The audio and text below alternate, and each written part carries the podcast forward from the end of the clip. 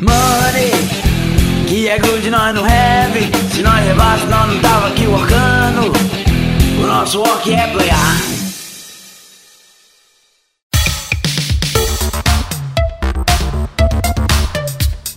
Fala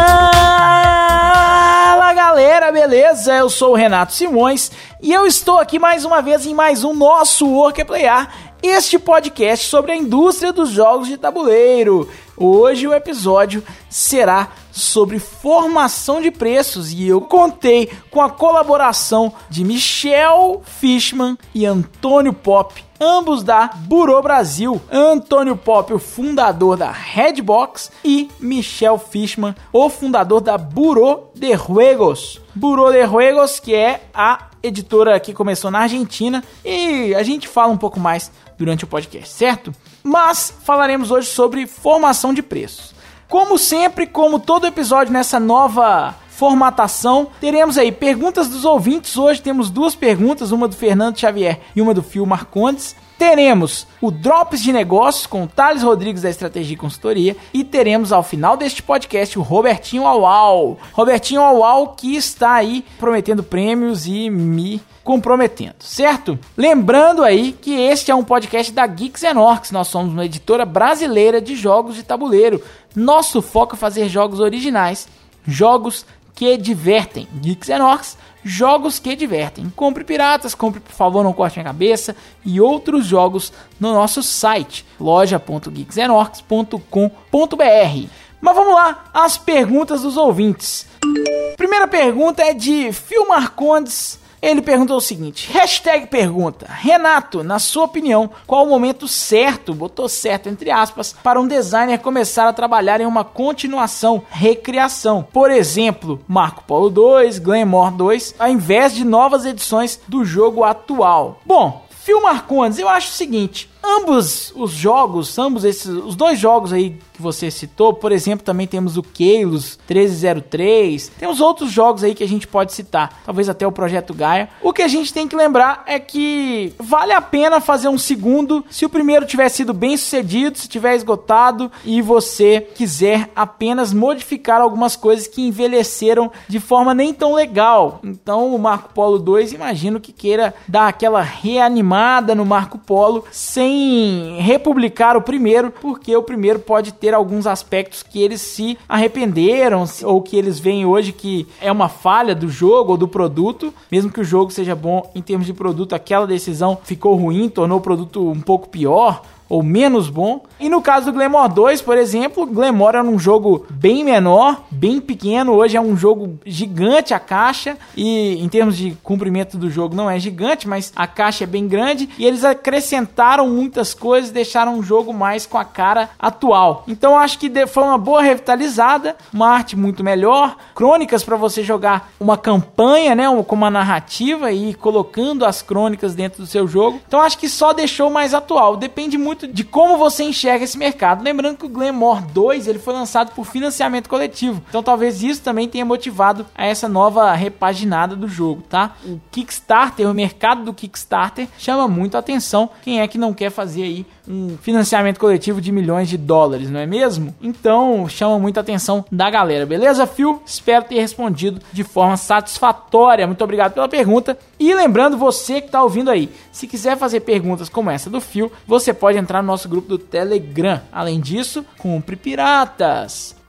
A segunda pergunta é do Fernando Xavier e ele falou assim, ó, hashtag perguntas. Alguns jogos podem ser jogados com baralho, papel e caneta, ou mesmo cartas de outros jogos. Por exemplo, com cartas de Peg em 6, você consegue jogar The Mind, The Game e No Thanks. Com baralho, joga Wizard, Uno e Love Letter. Com papel, caneta e app, consegue jogar Codenames. Essa situação é boa ou ruim para o mercado? Essa questão é considerada ao se desenvolver um produto? Sim, é uma questão considerada sim, Fernando, mas é, eu diria que de forma geral é boa. Popularizar o jogo é bom. Não fosse essa facilidade de adaptar jogos para outros físicos, né, outras, outros lugares, o Cup, por exemplo, nunca teria estado no Big Brother Brasil, que foi um jogo adaptado lá dentro, foi chamado de golpinho e ganhou muita projeção fora do nicho por conta do Big Brother. Além de ser um jogo que tem tudo a ver com um público de fora do nicho, né? Mas é uma vantagem em alguns aspectos, uma desvantagem em outras. Uno, por exemplo,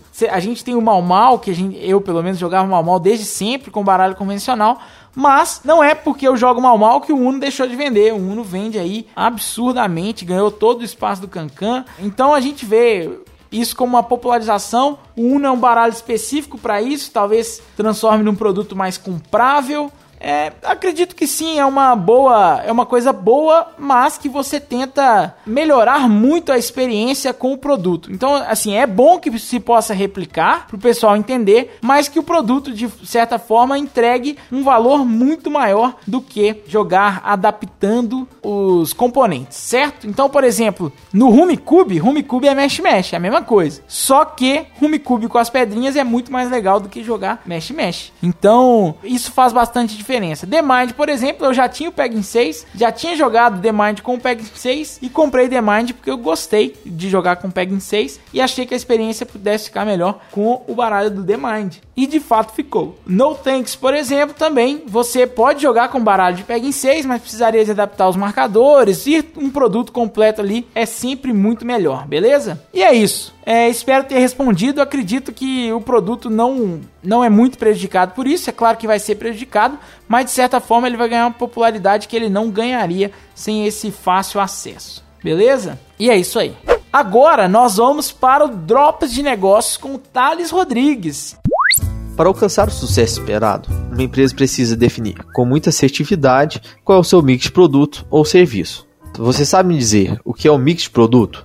Mix de produto é basicamente a variedade de produtos ou serviços ofertados pela empresa aos seus clientes. Para definir o mix de produto que seja adequado, não basta a empresa criar opções para os seus clientes e aprender na prática com tentativa e erro. Esta é uma opção arriscada e que provavelmente trará muitos prejuízos para a organização.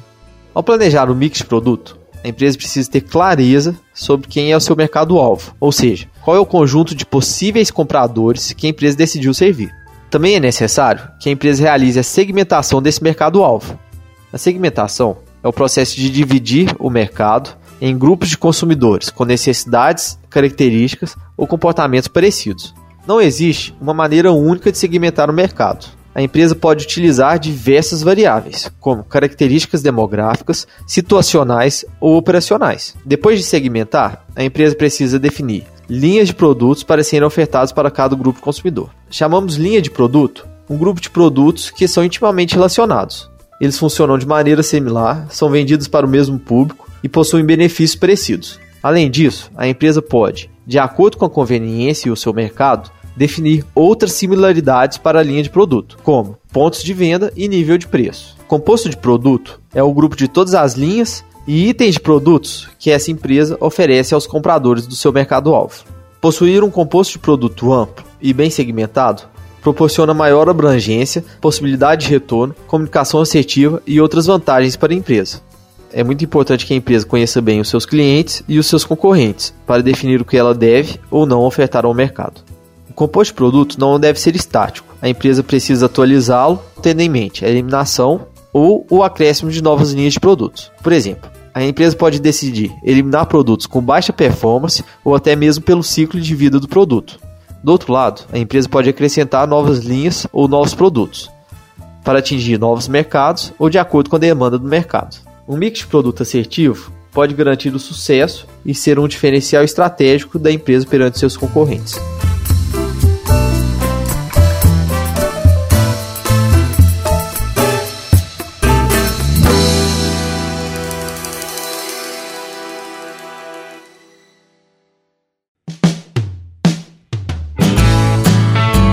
Aí, galera. Agora vocês receberam as dicas de negócios no Drop de Negócios com a Estratégia Consultoria. O Thales veio falar aqui um pouco com a gente e chegamos no bloco principal.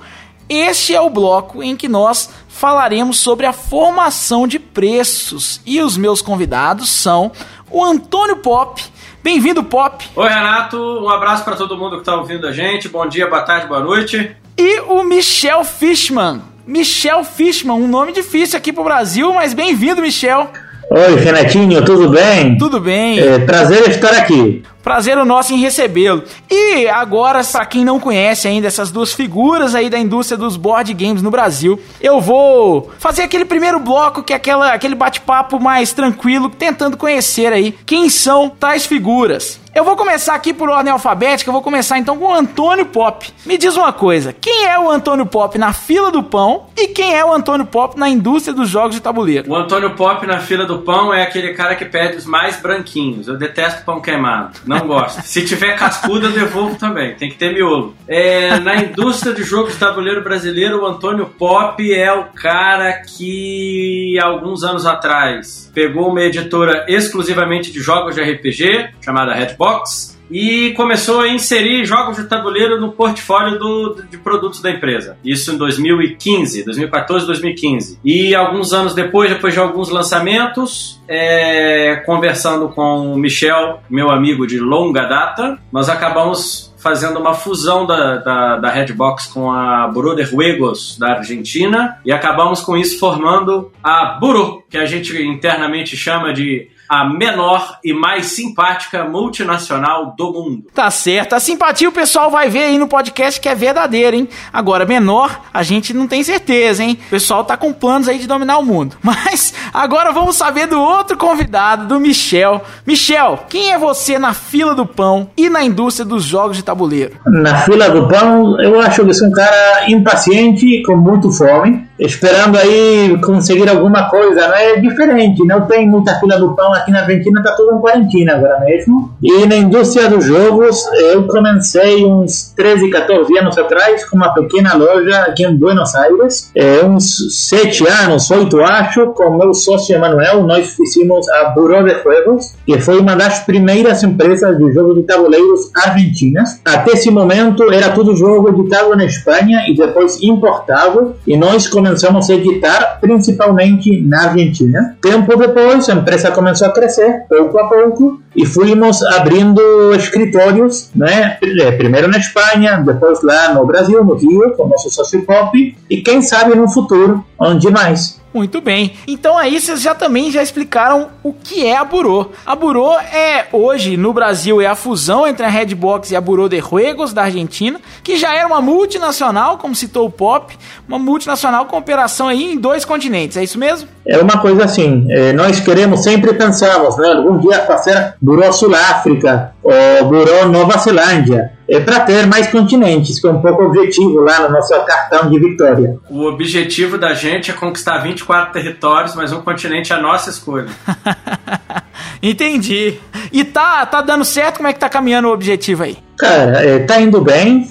É, tem o tema do corona, não esse Covid de merda, ficou uma pedra no sapato do mundo inteiro na parte de negócios. Na parte humana foi um desastre, não é? foi uma coisa terrível, mas na parte empresarial também aconteceu para todo mundo. É, pouco a pouco estamos crescendo. É, nós sempre falamos que uma das grandes coisas que nós queremos fazer não é somente fazer jogos, não é? conseguir licença, senão aproveitar o talento que tem é, na América do Sul e que no resto do mundo até faz pouco tempo não era muito olhado. Hoje começou a ter mais é, visibilidade. É, tem coisas, o exemplo do cartógrafo foi um sucesso muito bom para todo mundo, que além de ser uma satisfação pessoal para tudo quem está trabalhando daqui, não é? É? Fez que muita gente abra os olhos que tem bom game design. Lá no Brasil tem gente fazendo coisa muito interessante até para empresas de fora, mas fora do Brasil também tem, na Argentina, no Peru, no Chile, tem outros lugares com uma cultura que tem coisa bem da América do Sul, não é bem próxima, bem que você fica aí simpático com o outro, batendo papo, tomando cervejinha, que é diferente do resto do mundo e que pode ser, ser traduzido a jogo de tabuleiro. Isso é o que nós queremos fazer, é um pouco objetivo nosso. Muito bem, bacana demais. Agora,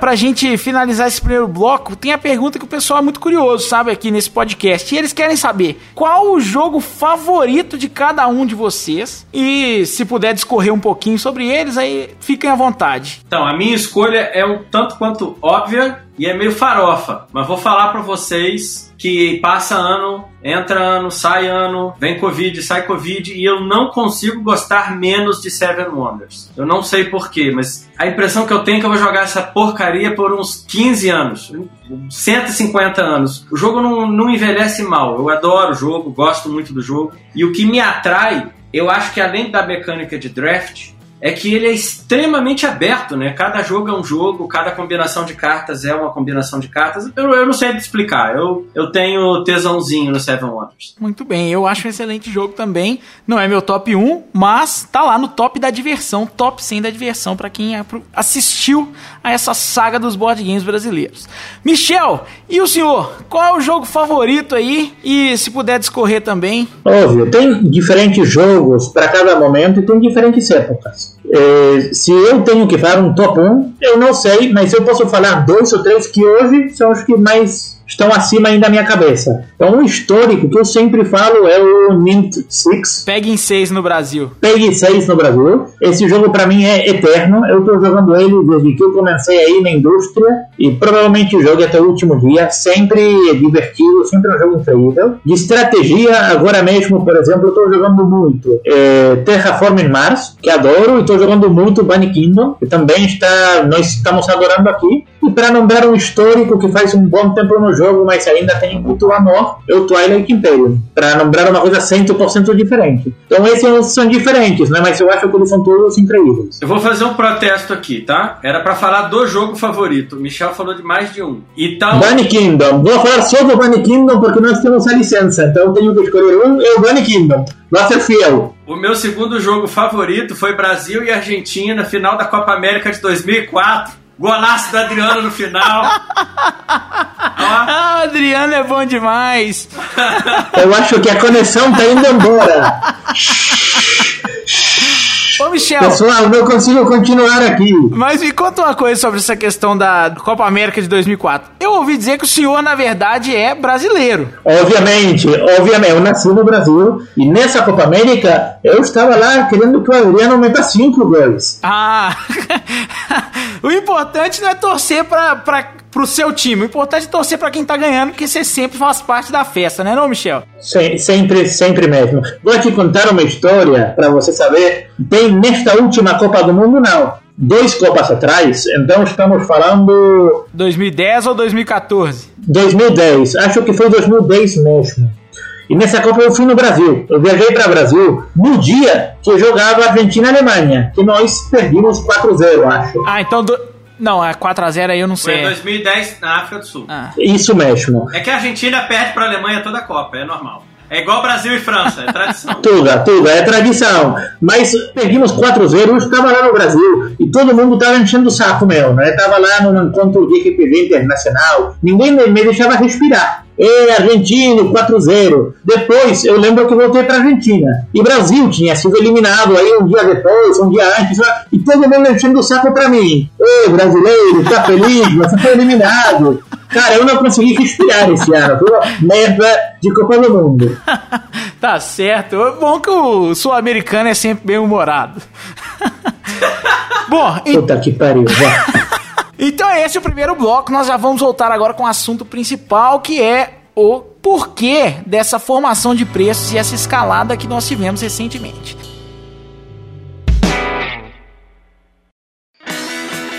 Pessoal, eu lembro muito bem de um texto que o Pop postou no blog da Redbox que ele explicava por que os jogos custam o que custam. Então, eu chamei vocês dois para conversarem aqui comigo exatamente sobre esse assunto. E a primeira pergunta da pauta é: por que jogos custam o que custam e o que compõe esses preços? Você quer começar, seu Pop, que é o especialista esse texto é famoso, cara. Ele é de maio de 2017 e não tem um mês que alguém não me cite algum buraco obscuro da internet me linkando, me, me citando nesse texto, seja me xingando, seja me agradecendo. Esse texto fez sucesso. Mês passado na Ludopédia me marcaram duas vezes para esse mesmo texto. É, é normal, já tô acostumado. É, então, continua atual, mais atual do que nunca. A conjuntura macroeconômica, para falar bonito e parecer que eu sou inteligente, é completamente diferente, mas o que fazia um jogo ser caro em 2017 continua fazendo ele ser caro em 2020. E muito provavelmente vai continuar fazendo ele ser caro em 2023. No médio e no curto prazo, não vejo, não vislumbro nenhuma possibilidade desse cenário se alterar. É um, uma, um conjunto de, de fatores. Primeiro que tudo no Brasil é caro, tudo no Brasil, com exceção do que é extremamente básico, é feito para custar caro. Ah, o brasileiro tem o hábito de pagar mais caro pelas coisas, porque sim. É, eu acho que isso é um, é um problema não só do brasileiro, mas do sul-americano como um todo. Nós temos uma distribuição de renda completamente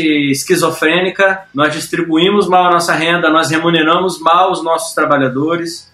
Todo mundo ganha menos do que deveria ganhar no Brasil e acredito que na Argentina não deve fugir muito disso, mas todo mundo ganha muito menos do que deveria. Com isso, qualquer comparativo em cima de salário mínimo, de remuneração, deturpa os preços e faz com que eles custem muito mais do que deveriam custar. Jogo de tabuleiro, basicamente, é uma commodity, porque ele é todo feito em cima de papel, e papel é uma commodity cotada em dólar desde o do dispareamento da cotação do dólar no Brasil, que eu não, se não falha a memória, foi em 98 o governo Fernando Henrique. O dólar só sobe, né? O, o, real só se desvaloriza frente ao dólar, é um movimento de 20 e tantos anos e não vai mudar. E isso faz com que os jogos fiquem cada vez mais caros de serem produzidos. A gente pode discutir aqui horas sobre soluções, causas, motivos, circunstâncias, consequências. É um assunto muito complexo não há solução simples, não há solução fácil. O que a gente pode fazer é disseminar a informação, é espalhar a informação, para que todo mundo entenda por que está pagando caro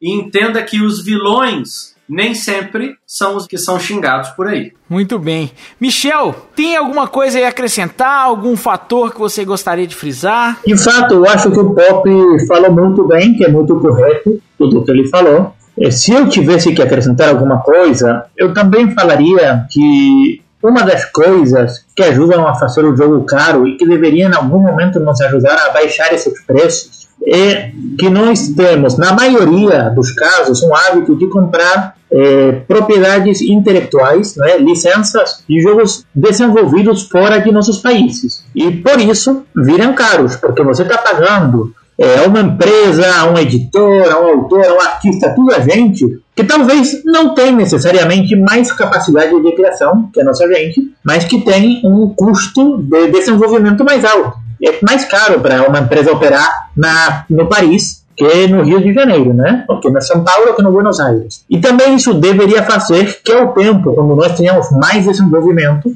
local, jogo termine ficando mais barato ou comparativamente um pouco mais acessível. Muito bem. É, aí eu queria aproveitar, já que o Pop falou que na América Latina ele sente que tem essa questão de pagar mais, eu queria aproveitar e te perguntar, Michel, você também tem essa impressão aí, principalmente dado o fato que você está aí no, na América Espanhola? Sem dúvida. É, na Argentina é muito notório, no Uruguai também. Nós temos países, geralmente, que têm um desbalance nos custos da mercadoria. Então, por exemplo, eu não quero, se você vai na Venezuela, ter seu, seu carro é, andando é bem barato. Você vai lá, no, vai colocar, eu não sei a palavra em português aí, fuel. Gasolina. Gasolina, obrigado. E não é nada. Aqui na Argentina, por exemplo, você quer ir a comer um, um lanche, não é? quer pedir comida, é muito barato mas qualquer coisa importada, porque você tem muita restrição, tem imposto, é, funcionamento das fábricas aqui é complicado, então tem uma mescolança de coisas que fazem que o produto industrializado é, seja muito caro. O Uruguai é um país aberto, mas também é, tem jogos, nós agora estamos vendendo jogos da Argentina para o Uruguai, por exemplo, né? uhum. né? E tem jogo que na Argentina custa, aí para dar um número para você entender, 80 reais, e no Uruguai o jogo termina custando 130. E é tudo por imposto, e é Mercosul, e não tem imposto de imposto, e o que você quer. Mas acontece. É exatamente como o Antônio falou. E aí, é, os fatores que são externos, assim, né? Tirando essa questão do, do próprio costume nosso de pagarmos mais por coisas que deveriam ser mais baratas. Além disso, você falou uma palavra que eu acho que todo mundo sempre culpa. Principalmente no Brasil, a gente tem essa mania, né? De sempre, independente de se é verdade ou não, a gente culpa os impostos muitas vezes. Não é verdade isso, Pop? Muitas vezes a gente simplesmente joga o, a, o, peso no imposto. É, a gente joga o, o, peso no imposto, a culpa no imposto, porque o, o imposto é muito, muito, muito pesado no Brasil. É um absurdo. É um absurdo. Tem motivo então, né? Tem motivo, tem motivo. A carga tributária de importação de um jogo chega a ser 120% do custo desse jogo. E em 300 tipos de impostos, taxas e tarifas e, e tudo que você pode imaginar, é pesado, é desonesto, é desumano, é uma coisa extremamente maquiavélica. Ela é quase feita para você desistir e só operar com a produção interna. E isso é uma coisa que marca muito o país da gente, porque não tem uma reunião em Essen que você sente, por exemplo, para negociar uma produção, que o cara bem antenado do outro lado da mesa já não fale para você, é, eu sei que trabalhar com o Brasil é difícil, o custo dos impostos e coisa e tal. Então, assim, castiga muito, não só a imagem, como a possibilidade da gente fazer um negócio melhor. Tem alguns outros problemas, além do imposto, que eu acho que não é falado muitas vezes, mas que quem tem editora vai saber compreender, e são os custos logísticos. Quando você faz uma importação, não é somente o custo não é, do, do barco da China ou do barco da Europa, ou o que seja, mas todos os custos de porto, de depósito fiscal, de translado interno. Não sei se são as palavras mais corretas em português. Tá excelente. Beleza. Mas esses custos compõem uma grande parte. E isso termina fazendo que os jogos fiquem caros. É, tendo agora o escritório da Espanha, quando nós fazemos jogos lá, que agora estamos, graças a Deus, fazendo jogos para muitos países ao mesmo tempo, né? Tentando reduzir aí um pouco o custo. E quando mandamos para Espanha, invariavelmente fica mais barato. Não tem outra chance. Então é um tema aqui que eu não sei se tem que ver na América do Sul com a burocracia ou com o quê, mas é um impedimento a mais para conseguir colocar os valores corretos. Eu não acho que é o principal, eu acho que o principal é o tamanho do mercado, mas o outro também sempre está afetando, né? Para dar só uma, um exemplo prático do que o Michel está falando, já tem acho que uns dois anos, mas teve um, um determinado processo meu de importação, ainda na época da Redbox, que o meu exportador lá esqueceu de anexar uma documentação básica para o jogo ser liberado aqui. E não pode cópia, não pode fax, não pode e-mail, tem que ser o original. Então ele mandou via FedEx, via DHL, perdão. Para vocês terem uma ideia, eu paguei mais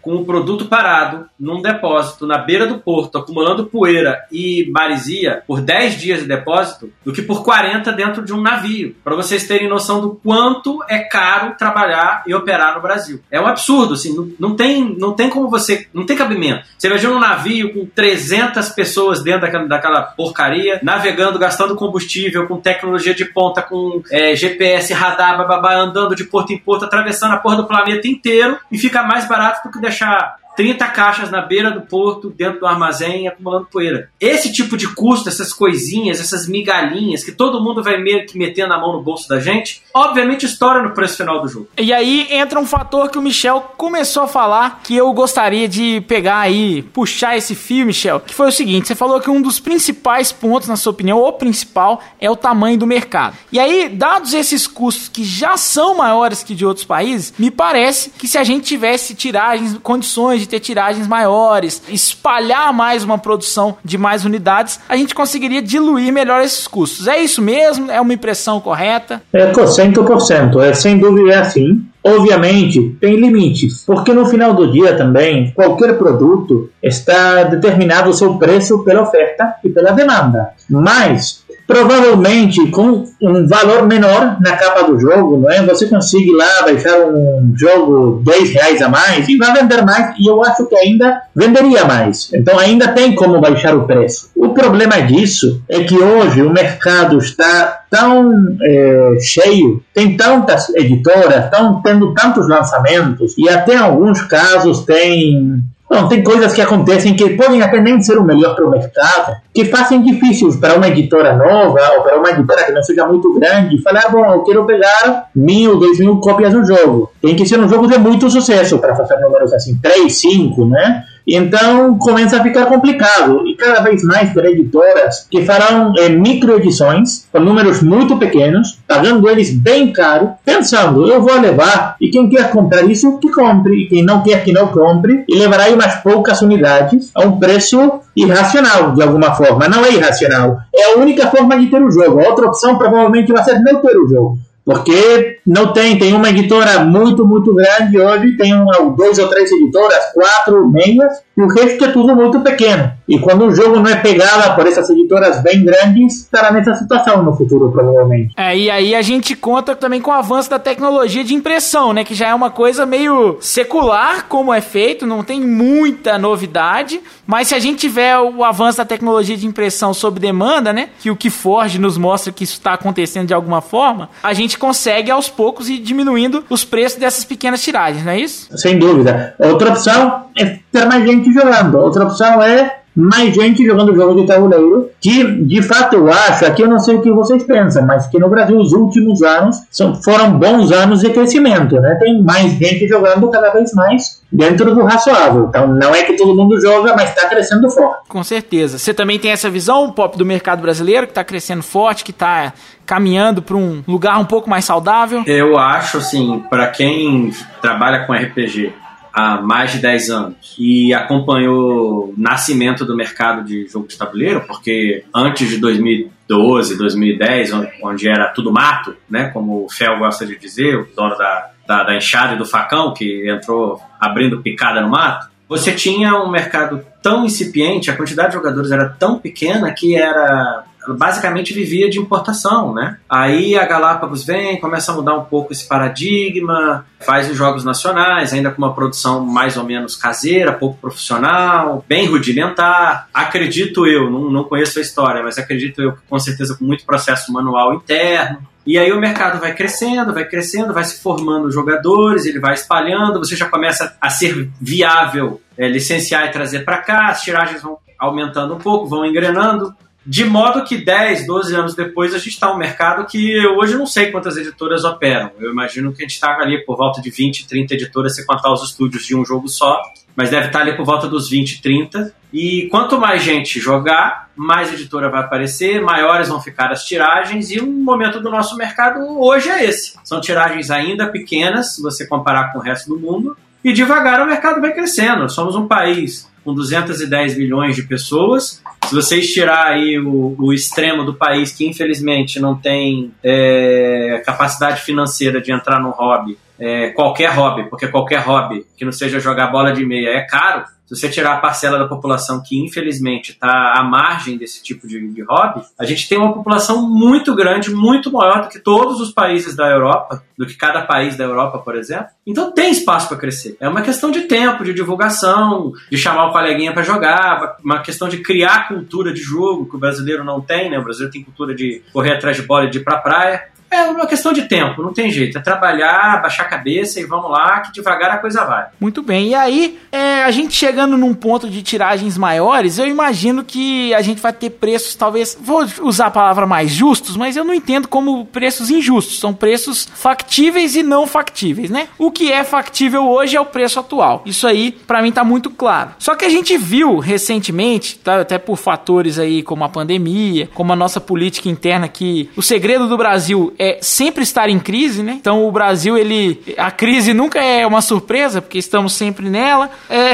a alta do dólar impactou demais nesses últimos preços que a gente tem visto esse ano. A gente teve uma alta aí de, sei lá, uns 30% no valor do dólar. Tava 4, chegou a 5 e tanto. 30 não, mas teve uma alta bastante relevante aí no valor do dólar. Imagino que vocês, por exemplo, tenham sido muito impactados por isso, já que a produção é feita toda fora do Brasil. Como que isso aconteceu? Pensando aí na elasticidade dos preços, existe a chance desses preços que hoje foram lá para frente, deles voltarem, recuarem? Existe. Se o real fica forte em comparação com o dólar, o preço recuará. Se amanhã nós acordamos, não é? E você compra um dólar com três reais, o preço tem que melhorar muito. Jogo, como o Pop falava, tem muito de commodity, porque o que você está comprando são duas coisas. Primeiro é uma produção, não é papel, é plástico, é madeira, é isso, que é tudo um commodity e está bem próximo ao valor internacional. E o segundo é um royalty. Um royalty é o direito de uso de uma propriedade intelectual. Alguém está te dando os arquivos e o direito de fazer seu jogo. Quando você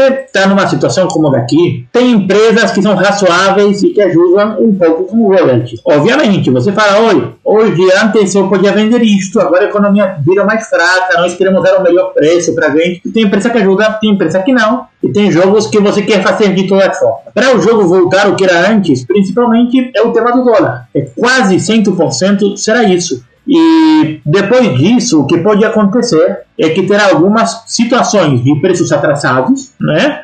Jogo que foi editado cinco anos atrás. E a editora ainda tem 200 jogos lá no seu depósito, não é? E editora quer vender esse jogo. Se ela fala que eu deixo o preço, já tá, já vendi a maioria, eu quero vender o último, não estou vendendo nada. Então, vira uma oportunidade para, para, para a pessoa que é esperta abrir os olhos e procurar. Você faz a comparação do preço local e do preço internacional e vira barato. E tem jogos, se você procura, que são mais baratos comprar no Brasil que fora no Brasil quando você fala em dólares. Então, isso acontecia muito na Argentina. Lá na nossa loja da Argentina, que acontece, a Argentina tem um historial de inflação e de dólar subindo muito fortemente, como não tem muitos países no mundo. E nós recebemos na Buru Argentina há muito tempo clientes brasileiros. É, a nossa loja virou notícia, alguma vez algum blog falou de nós, e o tempo todo vem clientes brasileiros. Eu até lembro que os primeiros é, River Dragons, que nós ainda não conseguimos lançar no Brasil, lá na Argentina já tem a mesma edição, e já vendimos para brasileiros que falavam, puxa, como é tão barato. E o que aconteceu é que tive um pulo lá no dólar. Se você estava aqui um mês antes, era caríssimo. Se você está aqui agora, é barato. E daqui a duas semanas vai estabilizar. Isso acontece, é um tema econômico e não tem como escapar disso. Tem que aprender a se adaptar a isso. E se você é cliente, se você é jogador, que acho que nós três também somos, ficar com os olhos abertos, né? Quando aparece uma boa oportunidade, é aproveitar e entender que os valores do mercado serão sempre é, parecidos ao que tem internacional. Terá quem venda jogo aqui 10, 20% mais caro, terá quem venda 10, 20% mais barato, terá quem venda valor internacional, e isso é um pouco uma relação pelo que, pelo que Pop falou, que é um commodity. Mas, só para deixar uma coisa clara, é uma coisa que eu vejo acontecer muito na internet, as pessoas comentam, nem sempre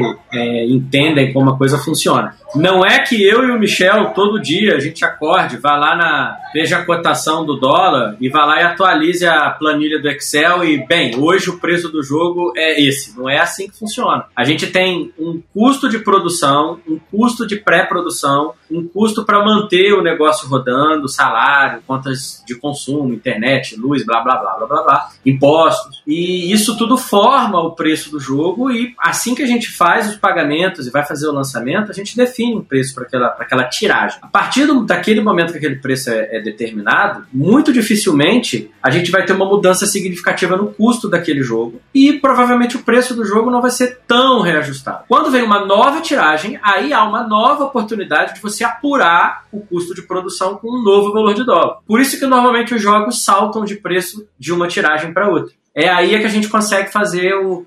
consegue adequar o custo do custo do produto em relação ao valor do dólar. Muito bem. E eu tenho uma outra pergunta, acho que seria muito bom para a gente finalizar aqui com essa pergunta. Eu tenho visto, acompanhado aí nos relatórios do ICV2, sites especializados, é, o preço, até em dólar, tem aumentado, tem subido dos jogos de tabuleiro. A gente tem visto uma escalada mais forte, mais jogos na casa dos 100 dólares, muitos mais jogos na casa dos 60. Isso também influencia aqui no mercado brasileiro? Bom, isso aí, obviamente, tem que ver com a tendência internacional, né? Hoje, por exemplo, tem uma coisa que 10 anos atrás não era tão comum, e é jogo com miniatura. Jogo com um milhão de miniatura. Algumas vezes até caixa com miniatura e alguém colocou aí umas instruções dentro para você jogar com elas e não se sentir tão mal. E tem muitos, tem muitos, tem muitos. Alguns brilhantes, outros não tanto. Mas é um produto completamente diferente, premium, se você quer, para um público diferente que quer comprar isso. Então, se você quer jogar isso, joga, terá que pagar. Também tem jogos de cartas simples, divertidos, como tem faz, eu não sei, 30 anos, né? Já tem, desde os 90 já começaram a sair e tem, são divertidos, são rápidos e não são tão caros. E esses jogos, em comparação com o dólar, tem preço parecido. Não trocaram tanto, não. Ainda internacionalmente, o tempo todo tem jogo de 10 dólares novo, divertido aí para se rir, para ter um bom momento com amigos. Aí tem que ver um pouco com cada empresa o que a empresa pensa, com o hype do jogo, com muita coisa. Muito bem. Aí eu quero saber mais uma coisa. Você, principalmente o Pop aí que tá mais acostumado com a produção dos jogos no Brasil, Pop, você acredita que esse é um caminho possível? A gente baratear os jogos ao fazê-los aqui no Brasil? A indústria brasileira consegue atender as necessidades? Como que funciona isso? Antes de mais nada, temos que fazer uma separação.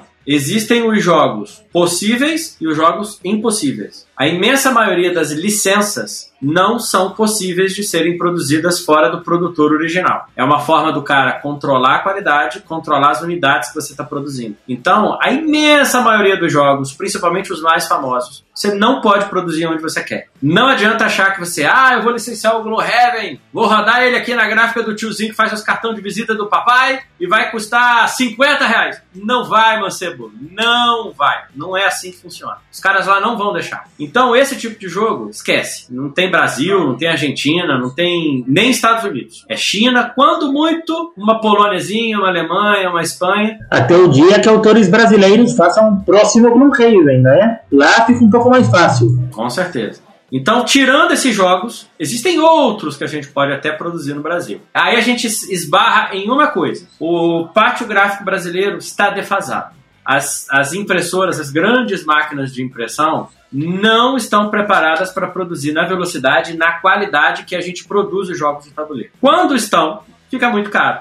Para vocês terem ideia, há cinco anos atrás, eu fui cotar a caixa do Boss Monster no Brasil. Tinham duas gráficas que tinham uma máquina que rodavam esta, essa caixa automática no Brasil. Ah, como é que você sabe que só tinham duas máquinas? Porque de, de, com dificuldade de achar, eu mandei um e-mail para produtora da máquina, a fábrica italiana, e falei: para quem que você vendeu essa máquina no Brasil? Aí eles me deram um endereço de duas gráficas e eu procurei as duas. Então, pra, assim, eu não vou lembrar de cabeça valores, mas enquanto uma caixa do mesmo tamanho, material semelhante, impressão, blá blá blá blá blá, na China me custaria um dólar, aqui no Brasil ela me custou 16 reais. Então, a gente esbarra nesse problema. Por quê? Porque o cara tá querendo fazer 3 bilhões de caixas de chocolate para Cacau Show. Ele não quer gastar tempo de máquina com a merda do seu jogo. Você vai rodar mil, o cara ri da tua cara. E ele te cobra 16 reais pra você desistir.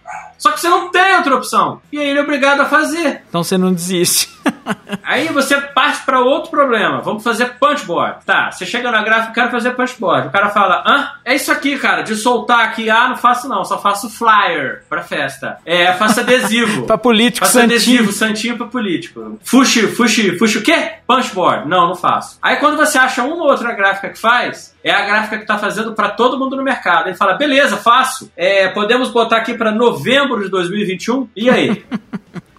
E vale lembrar que quando faz para todo mundo do mercado, é, corre risco, igual aconteceu lá em 2015, 2016, não me lembro perfeitamente, que a gráfica quebrou no meio de duas produções e deixou as editoras todas na mão, né? Aconteceu isso de forma real mesmo, isso aconteceu no Brasil, fiquei sabendo disso que deixou aí nossos amigos da Sherlock e da New Order na mão. Eles não, eles tiveram que ir para dentro da gráfica finalizar a produção eles mesmos. Na mão, literalmente. Isso, na mão. O trabalho braçal ali que eles foram fazer. Então, realmente é um caminho mais longo aí da gente chegar num nível de produção nacional que se sustente, que justifique a gente trazer grandes, grande parte dessa produção para cá. Dentro disso que o Pop falou sobre os grandes jogos também serem autorizados em determinadas fábricas, também existe a influência dessa economia de escala, porque essa economia de escala também influencia para eles. Então, eles preferem muitas vezes que você faça tudo no mesmo lugar que barateia para eles, eles ganham mais dinheiro em cima daquele produto que você está comprando. Isso também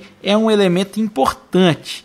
Vamos agora pro Robertinho Auau, que vai fazer o nosso Work é Zoar, porque ele dá essa quebrada no ritmo do nosso Work é Playar. E aí a gente volta com as considerações finais.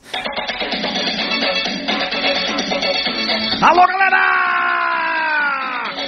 Robertinho Auau na área, galera. Nós estamos começando mais um nosso Work é Zoar dentro do nosso Work é Playar.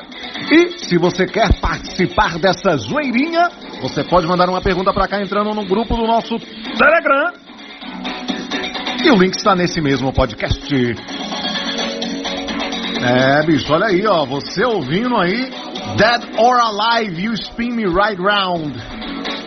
Eita, tempo bom, música boa, bicho. Olha aí, vamos participar? Vamos para as perguntinhas. Olha aí, se você mandou pergunta lá no nosso grupo, você pode aparecer aqui. Olha aí, ó. Fernando Xavier mandando pra gente.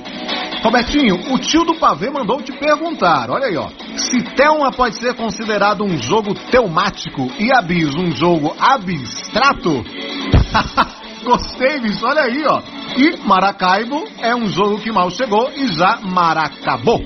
Tá certo? Boa, gostei, Fernando. Boa mesmo, essa aí, gostei. Olha aí, ó, Rafael Correia manda aqui, ó, Robertinho. No futebol, aquele que muda de time é vira casaca. E no futebol, seria o flip tile? Boa, gostei, olha aí, ó. Perdeu, né, e mudou de time no futebol, aí já sabe que é vira tile. Legal, gostei, valeu, Rafael, um abraço. Olha aí o Pedro Salles, valeu, Pedrão, mandando pergunta pra gente. Valeu, patrão. Olha aí, ó, Robertinho. Como ficou conhecido na noite como Robertinho Auau? Olha aí, bicho, pergunta totalmente indiscreta aí do Pedrão. Pedrão é o seguinte, na noite, chegava lá na, na, nas baladas, né? Era dançarino, stripper e aí os meus amigos, a minha, meu amigo, a cachorrada toda, né? Sempre tinha um grito de chamada que era Robertinho, au au, Robertinho, au au. E a gente respondia com au au, tá certo? É isso aí, valeu, Pedrão, obrigado, amigo. Olha aí, sempre ele, Renatinho, olha aí, ó. Robertinho, qual o melhor jogo sobre o Brasil que ainda não foi lançado, mas a galera pode ficar atenta para mais informações? Ei, Renatinho, obrigado, amigo. Ele mandou essa pergunta para mim, claro. Eu já que vou fazer aqui um merchan para vocês. É Brasil, amigo. Claro que pode aguardar, vai sair, amigo. Olha aí, vamos lá para notícias então. Notícias. Olha aí, bicho, NippleBR anuncia, anuncia a Ilha dos Gatos. Olha aí, bicho, novo jogo aí, é? Um jogo de polidominó, né? Onde nós somos gatos desesperados para encontrar uma caixa de areia. Legal, bicho, legal, gostei. Olha aí, ó. E, claro, a Nipple aí também, além do sucesso Maracaibo, que eu já falei, né? Tá parecendo o lançamento de iPhone novo, amigo. Tem fila para comprar um negócio e acaba? É, amigo, parabéns aí, legal. Olha, e agora bomba no Corinthians, bicho. Olha só. A NASA anunciou na última semana que irá mudar o nome de estrelas e planetas que sejam muito agressivos, bicho.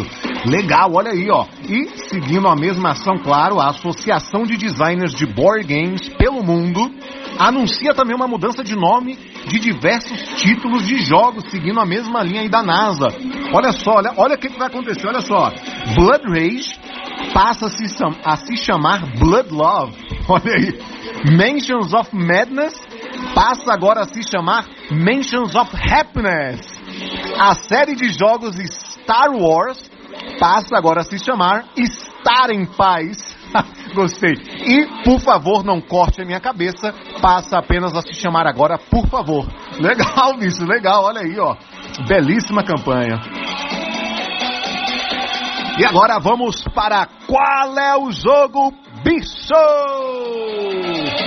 Isso aí, se você não sabe, tá chegando agora, pessoal, qual é o, qual é o jogo bicho, né? É uma campanha que a gente faz, é uma promoção, na verdade, onde você vai ter que mandá-la rapidinho pra gente no nosso grupo, né? É a hashtag é, jogo ao ao, e aí você vai dizer qual o jogo que eu estou falando aqui. Eu vou dar aí apenas três dicas, e se você for rápido no gatilho e for um dos primeiros a acertar, você vai ganhar pontos aí para, no final, ganhar um super prêmio dessa promoção, tá certo? Então vamos lá, qual é o jogo? Vamos lá. Primeira dica, cerveja. Primeira dica, cerveja. Segunda dica, industrial. Segunda dica, industrial. E terceira e última dica, renda. Terceira e última dica, renda. Já sabe qual é o jogo? Corre lá no nosso grupo, manda jogo ao ao, diz qual é o jogo e você vai poder ganhar pontos aí, tá certo? Seja rápido. É isso aí, pessoal. Eu sou o Robertinho Au Au e se eu não for expulso nos últimos dois programas aí, o Renatinho falou que vai me dar um aumento de salário, tá certo? Então me ajuda aí, galera. Um abraço pra vocês. Valeu! Valeu, Robertinho. Agora nós vamos para o final, as despedidas. Eu queria agradecer demais a esses dois convidados que tiraram tempo. Eu sei que o Michel é um cara que fala com o mundo inteiro, então o fuso horário é um negócio que a gente sempre tem que adaptar ali, porque ele fala com a China, ele fala com a Europa. Então é um cara realmente atarefado. Muito obrigado por esses essa uma hora que a gente ficou aí reunidos. E eu queria deixar aí o espaço aberto para vocês fazer as considerações que vocês quiserem, mandar um recado, pedir pro pessoal conhecer os jogos da Burô. Vamos lá. Pode começar você, Michel. Eu quero aproveitar para agradecer eh, para todo mundo, para a maioria da gente, na verdade, tudo que eles fazem, as mensagens que mandam, especialmente na social media, foi um ano muito difícil. É, nós começamos faz mais ou menos um ano a trabalhar com a Redbox. No começo tinha jogo atrasado e nós fizemos tudo para levar os jogos lá. E depois tive problemas de importação, depois tive problema do dólar, depois tive pandemia. Foi tudo complicado. E neste processo inteiro, tive muita gente que acompanha a gente, teve muita gente bem legal que nos fez sentir muito bem-vindos. Até eu sempre tenho esse pensamento, não é? Cara da Argentina, brasileiro gostará da gente, não gostará da gente, mas todo mundo foi muito legal. Alguma vez tem alguma piadinha aí de um tal Adriano, do tal Pelé, eu tenho que suportar isso, mas depois disso, na verdade, tem todo esse tempo está sendo um prazer bem grande para nós é, de estar lá conhecendo a gente, trabalhando lá, e era para agradecer, para mandar um abraço bem, bem grande mesmo. Isso era tudo e um abraço para você, Renato. Obrigado por ter aqui convidado a gente, sempre um prazer. É, aí o público não conhece, não sabe, mas você conhece o Renatinho faz uns três anos já, numa S, né? O cara viaja muito também. Então, sempre prazer é, compartilhar tempo com você, querido. Eu que agradeço. Eu já faço meus agradecimentos em breve. Vamos lá, Pop. É, agradecer a oportunidade, é sempre divertido revê-lo. Eu acho que desde o ano passado a gente não, não, não se falava direito, né? Chamar as pessoas para conhecerem os jogos da gente. Nossa loja é loja.burobrasil.com, bem simplesinho, curtinho. A gente tem uma linha de jogos é, de RPG, temos uma linha de jogos família, temos alguma coisa mais estratégica também. A gente consegue abraçar bastante diversos públicos. Vamos dar uma olhadinha no nosso site. A gente faz o nosso site com muito carinho, com muita informação para ele ser bonito, gostoso de navegar. Muito provavelmente ganhará as lojas de todo o país nos próximos 10 dias. Falo no mais lindo dos jogos de 2020, o Ista, Infelizmente você não tem vídeo para ver ele aqui em cima de mim. Infelizmente você não tem um, um, aparelho com cheiro para sentir o odor desta linda rosa do deserto. Sem brincadeira nenhuma, o jogo é lindo, é um espetáculo, é do Catala, a produção da Yellow é de cair o queixo. Sem sacanagem nenhuma, é um dos jogos mais bonitos lançados em Essen no ano passado. Foi hype em Essen no ano passado. E a gente está com a pré-venda, as lojas estão comprando, vocês podem comprar direto das lojas. Para pré-venda temos promo e um pacote de sleeve grátis. Então fala lá com o seu lojista de estimação para reservar sua cópia. Rápido, porque as promos estão esgotando. Além do Easter, eu quero falar de outro, que ainda não está com data anunciada, mas é quase sem dúvida lançado neste ano. Talvez daqui a um mês, talvez daqui a dois, a gente está terminando os últimos detalhes. Mas é um jogo que eu adoro, que é o River Dragons, do Roberto Fraga. É, cara é o autor do Capitão Sonar, que talvez seja um jogo mais conhecido, não é? Mas na verdade ele fez muitos jogos. Os jogos dele sempre tem um saborcinho diferente a jogo tradicional. O mesmo Roberto sempre fala: eu tento não jogar jogos de outras pessoas porque eu não quero influir nos designs. Então ele tem uma coisa que você pode amar ou odiar, muito particular. Vai ser diferente. Para quem está cansado de jogar o mesmo, o jogo dele é maravilha. E o, East, e o River Dragons, que é o próximo que nós lançamos dele. É um jogo familiar muito divertido, aí com estratégia, programação de ação, mas também tem muita maldade, não é? Tirar o seu amiguinho lá pro kill e ele tem que começar de novo. E além disso, um jogo muito, muito, muito lindo. Lá nós estamos, tivemos mostrando o protótipo no começo do, do ano, antes da quarentena, lá na Abril.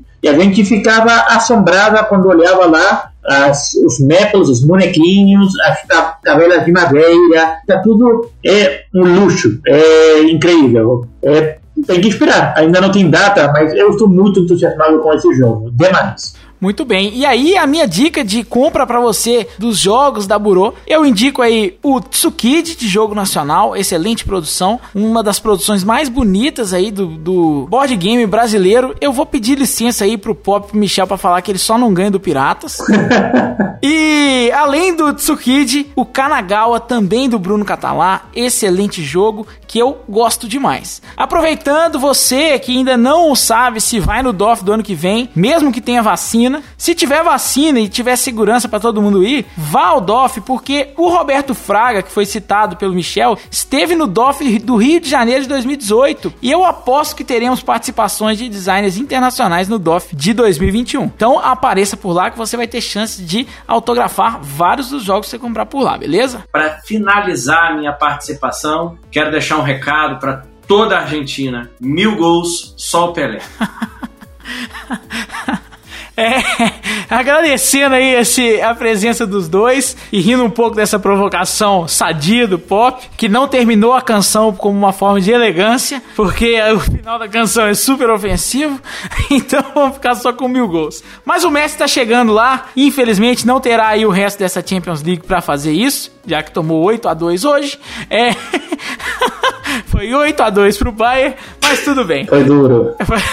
Eu queria agradecer demais vocês aí por terem dedicado esse tempo aí para conversar com a gente, esclarecer dúvidas que o pessoal tinha. Foi a pauta mais votada no grupo do nosso Worker Player lá do Telegram. Então, se você tá aí, tem Telegram e quer participar de um grupo desse tipo, nosso Worker Player lá no Telegram, o link tá aqui na descrição deste podcast. E eu queria falar o seguinte, Michel, desculpe por ter chutado o seu presente para sua namorada lá, lá em 2017. 2017. Eu estava fora de mim um pouco. É, a culpa era da cerveja de um euro. Cara, eu tinha esquecido. Você tem que aprender a fechar a boca. Agora eu lembro todo. Eu não estava aqui no podcast. Eu lembrava essa merda.